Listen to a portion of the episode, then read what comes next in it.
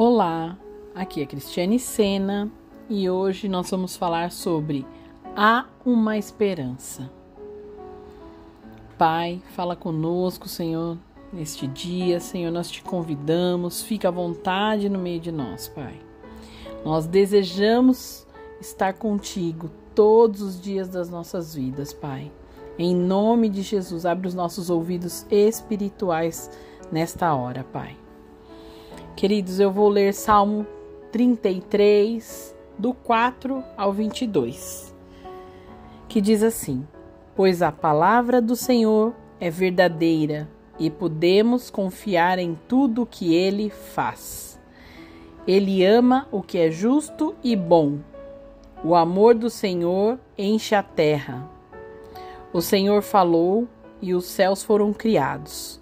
Pelo sopro de sua boca, as estrelas nasceram. Determinou os limites do mar e juntou os oceanos em reservatórios. Que o mundo inteiro tema o Senhor e todos os habitantes da terra tremam diante dele. Pois, quando ele falou, o mundo veio a existir. Tudo surgiu por sua ordem. O Senhor desfaz os planos das nações e frustra os projetos dos povos, mas os planos do Senhor permanecem para sempre. Em seus propósitos jamais serão abalados. Como é feliz a nação cujo Deus é o Senhor, cujo povo ele escolheu para lhe pertencer. O Senhor olha dos céus e vê toda a humanidade de seu trono, ele observa todos os habitantes da terra.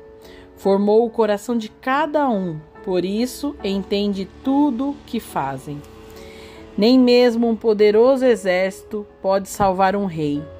Grande força não é suficiente para livrar um guerreiro. Não confie em seu cavalo de guerra para obter vitória. Apesar de toda a sua força, ele não é capaz de salvá-lo. O Senhor, porém, está atento aos que o temem, aos que esperam por seu amor. Ele os livra da morte e os conserva com vida em tempos de fome.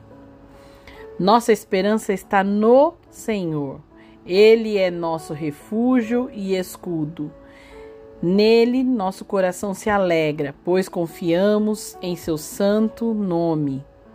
Que o teu amor nos cerque, Senhor, pois só em ti temos esperança. Amém, queridos?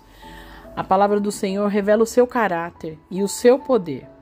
Os planos e projetos dos poderosos não prevalecerão, a menos que Deus assim queira.